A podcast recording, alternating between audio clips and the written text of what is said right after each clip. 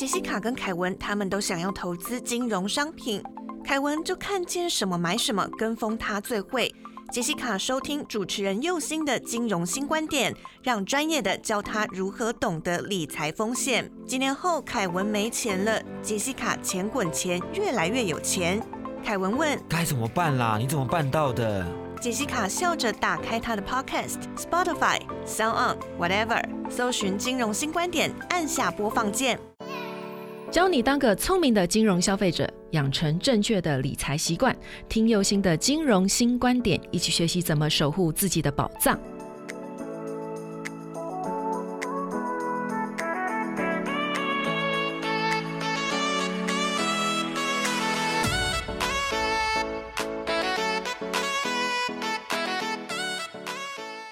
新出发，认识金融新观点。你现在收听到的是轻松电台 FM 九六点九。无论你是从 Sound、Spotify、Apple Podcasts 听到金融新观点，请顺手帮我点订阅，才可以在第一时间知道节目的新动向。另外，本节目由轻松电台制作，每周六下午五点到六点，下载 APP。Hi Channel，搜寻轻松电台，或是你调频道 FM 九六点九，基隆与部分大台北地区都可以收听到我的节目哦。欢迎大家收听金融新观点。大家好，我是右星。大家好，我是小帮手木瓜。大家今天好吗？哈，今天我还是想要跟大家聊 KYC，倒是有完没完这样子哈。好，那 KYC 呢，就是金融机构给客户填写的一个基本资料，就是帮客户来厘清自己投资方向的一个工具哈。那因为最近呢，我看到一个新闻哦，就是这个玉山银行又爆了。理财专员呢，坚守自盗，就是手脚不干净，头脑动贪念，没有把客户的钱拿去做客户要求的事情哦，去获取那个呃利益来图利自己这样子哈。那虽然呐，我们一直在三声五令，就是说大家不要把这个硬件啊、密码交给理财专员保管哦，以免制造他人的犯罪动机哦。但是从发生的事件看起来，我们还是有很多努力的空间呐。诶，不过佑星姐，你现在讲的这个新闻跟我们今天的主题 KYC 有什么关系呢？哦，当然有啊。其实 KYC 里面藏着许多的奥秘哦。虽然呢，就是不论是法令或者是相关的规范内容啊，只有几句话啦，但是呢，在这个里面呢，内含着许多我们必须要去体会的行为智慧哈。这个也就是我观察争议案件许久的一些经验跟体会啦。那那至于我为什么要这么说呢？我们就回到 KYC 这个检视工具里面去看哦。那我们大家或许或多或少都买过金融商品啦。那木瓜，你有买过吗？没有，没有哈，很好。那但是我希望就是说听众。多多少少有买过的话，你应该听一下哈。那我想啊，你们买过这个金融商品的话，也应该都填过 KYC 哦。但是 KYC 真正的作用在哪里呢？每个人的见解就不太相同了啦哈。就我来讲，我认为 KYC 的作用在检视你整体的风险的承受度哦。那从你自己的基本资料，从你的财务背景、所得资金的来源、风险的偏好跟投资经验等哈这些东西来去做一个整体的评估哦。那为什么要这么做呢？表面上是为了让销售人员可以销售给你合适的商品哈。那但是呢，底下其实有很多的含义哦。木瓜，你有看过《哈利波特》吗？有。那你知道分类帽是拿来做什么用的吗？知道，就是那个第一集嘛，他们不是入学的时候，呢他们就要戴一个帽帽，然后把他们分配到不同的学员。对，没有错。好，那其实呢，这个金融商品里。也是一样的哈，就是当你做完 KYC 的检视表格的时候呢，会依据你的分数的多寡，好，然后把你分成，就是哎，你可能是保守型的客户啊，稳健型的客户，还是积极型的客户，甚至有些还分得更细，可能你是介于保守跟稳健型中间，或是稳健型跟积极型中间哈，或者是更积极型哈，这些分类都更多哈，只是说就是每一家银行它对于它商品的一个区分。的方向不太一样，所以它区分的客户也会不太一样哈。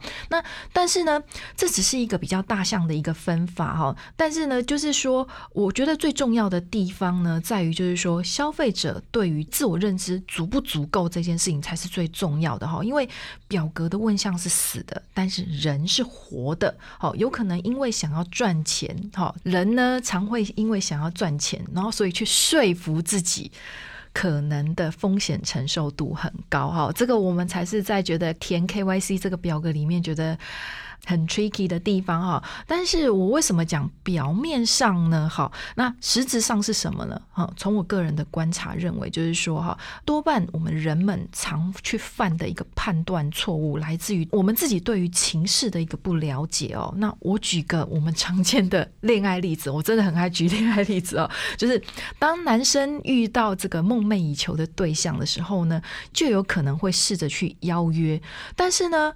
经验不足够的男生哦，尤其是像台湾的男生，其实都被。教的比较就是保守一点哦，或者是说爸妈根本没教哈，怎么样去交朋友这件事情，大家都讲说啊，你读书嘛，读完书，大学毕业之后就有成堆成把的女孩子可以愿意要让你教，就是让你把这样子哈。其实不是，好，很多人我呃，我有一个科技业的朋友跟我讲说，他妈妈跟他讲说，我认真的读书，读完书之后找到一个好工作，自然就会有很多女生喜欢我。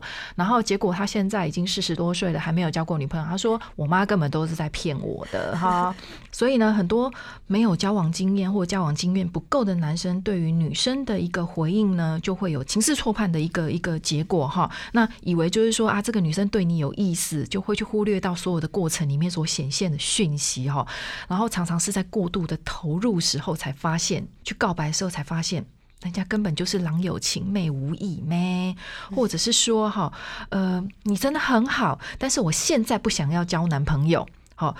但是他讲完了之后呢，你在隔天发现他跟另外一个超级大帅哥在 Ice Monster 的那个橱窗玻璃橱窗内共享一杯冰淇淋啊，不是一人吃一杯，还是两个人吃一杯啦，哈，然后就是这个就是所谓的人帅什么都好，人丑就是性骚扰哈。那对于好不容易鼓起勇气追求女孩子的男生呢，一开始就出师不利，那真的是很惨呐，哈。于是开始就对人生产生怀疑了，哦就觉得所有的女生都是口是心非啦。明明嘴里说不爱钱不爱帅，只求真爱，但事实上是够有钱够帅才是真爱哈。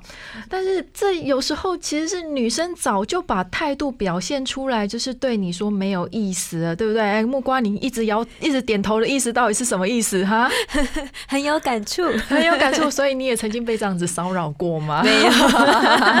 好，从他的行为里面其实早已经表现了哈，或者是说人家只是自头自尾都把你当工具人。而已哈，常常找你去修电脑。或者是做事情不是 S H E 唱的有达以上恋人未满哦哈，只是说哦你很好利用哦，所以你学不会看懂情势的话呢，就很容易在这个关系里面就一厢情愿的把真心投入哦。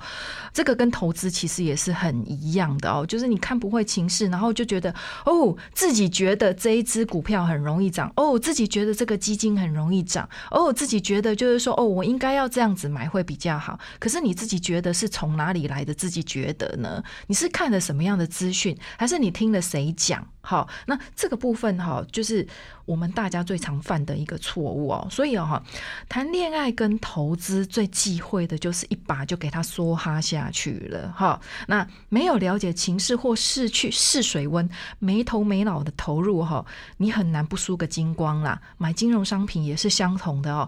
购买的时候以为自己心脏很强，风险承担能力很够，然后能够享受这个价格的起伏，都都觉得自己心脏很强哦。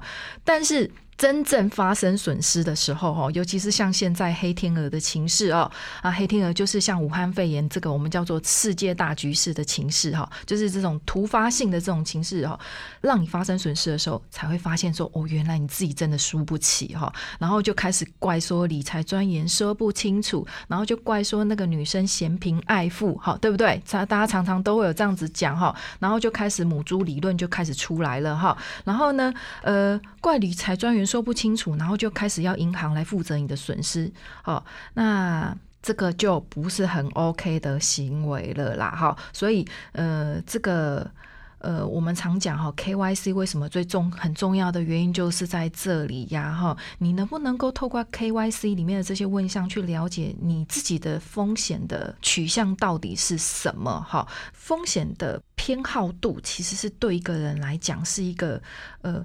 很需要去细致的分析的一项行为，好，那但是呢，风险偏好对很多人来讲，也许会觉得很抽象。好，即使你拥有很多的专业知识，但是你可能你还是会很害怕，就是说我能不能够做出一个正确的选择？哈，那这个部分就是一个最不确定的一个地方哦。那我们先休息一下，回来再来聊。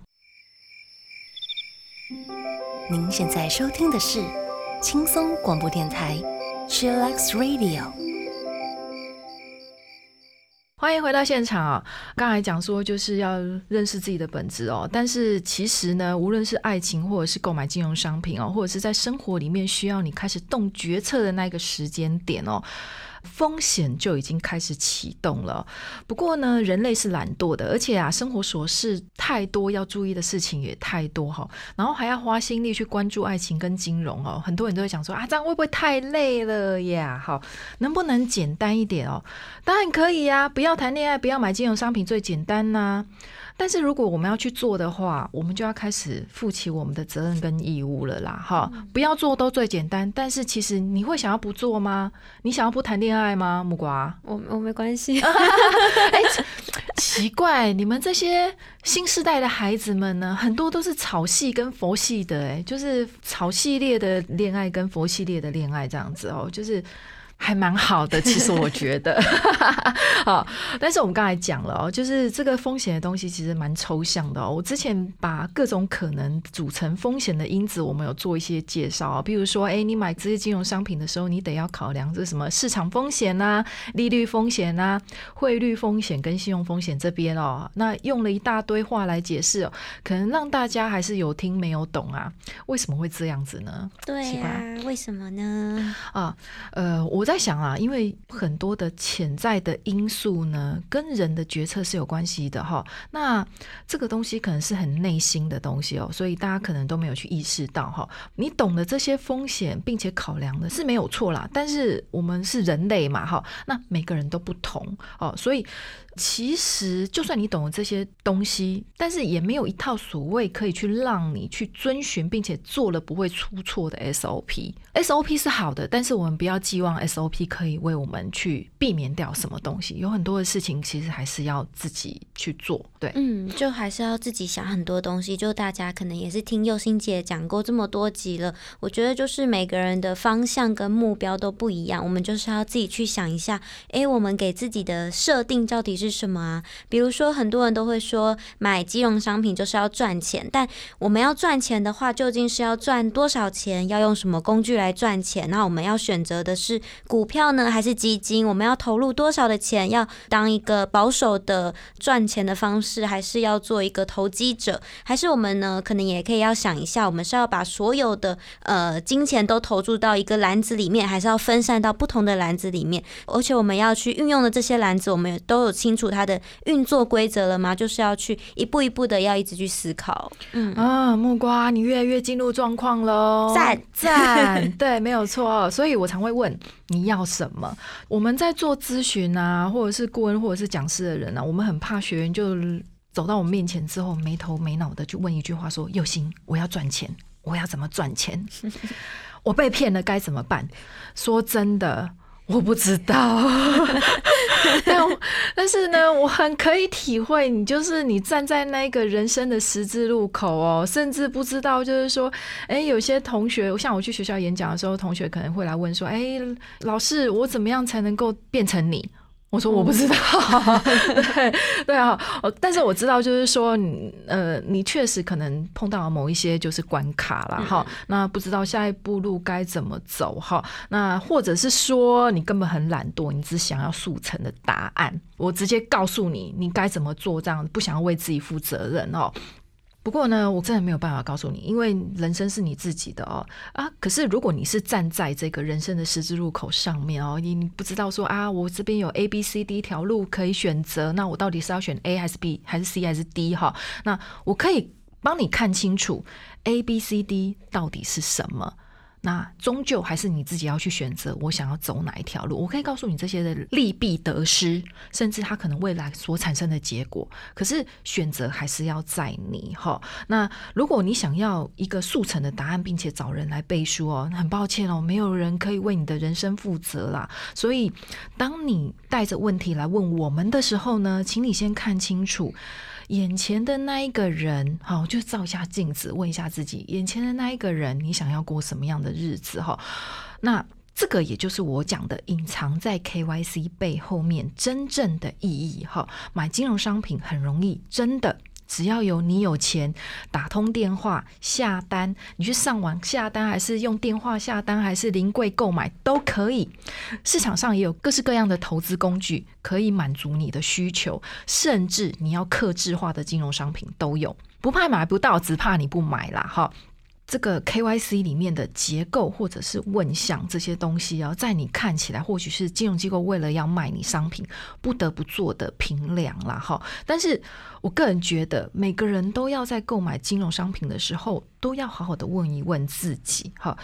因为买金融商品的目的是为了帮自己的资产去做一个安排哈，配置的这个行为呢，其实我个人觉得就是在人生的历程里面占着颇为重要的一个地位哈，因为这个是影响你整个人生的一个问题哦。呃，如果你有妥善的安排，其实意味着你比较能够有余裕的去享受你的人生，好，能够很有余裕的生活，并不意味着你能够非常有钱。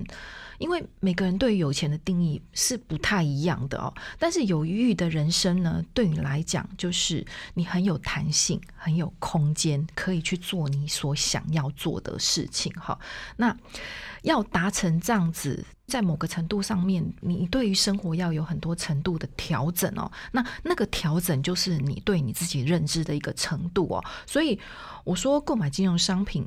在某个程度上面，跟恋爱、跟人生规划都很相像的原因就在这里，都是一个自我探索的过程，不是吗？对不对？好，欢迎你跟右星一起重新出发，认识金融新观点。记得订阅本节目，你可以从 Sound、Apple Podcasts 还是 Spotify 收听到金融新观点。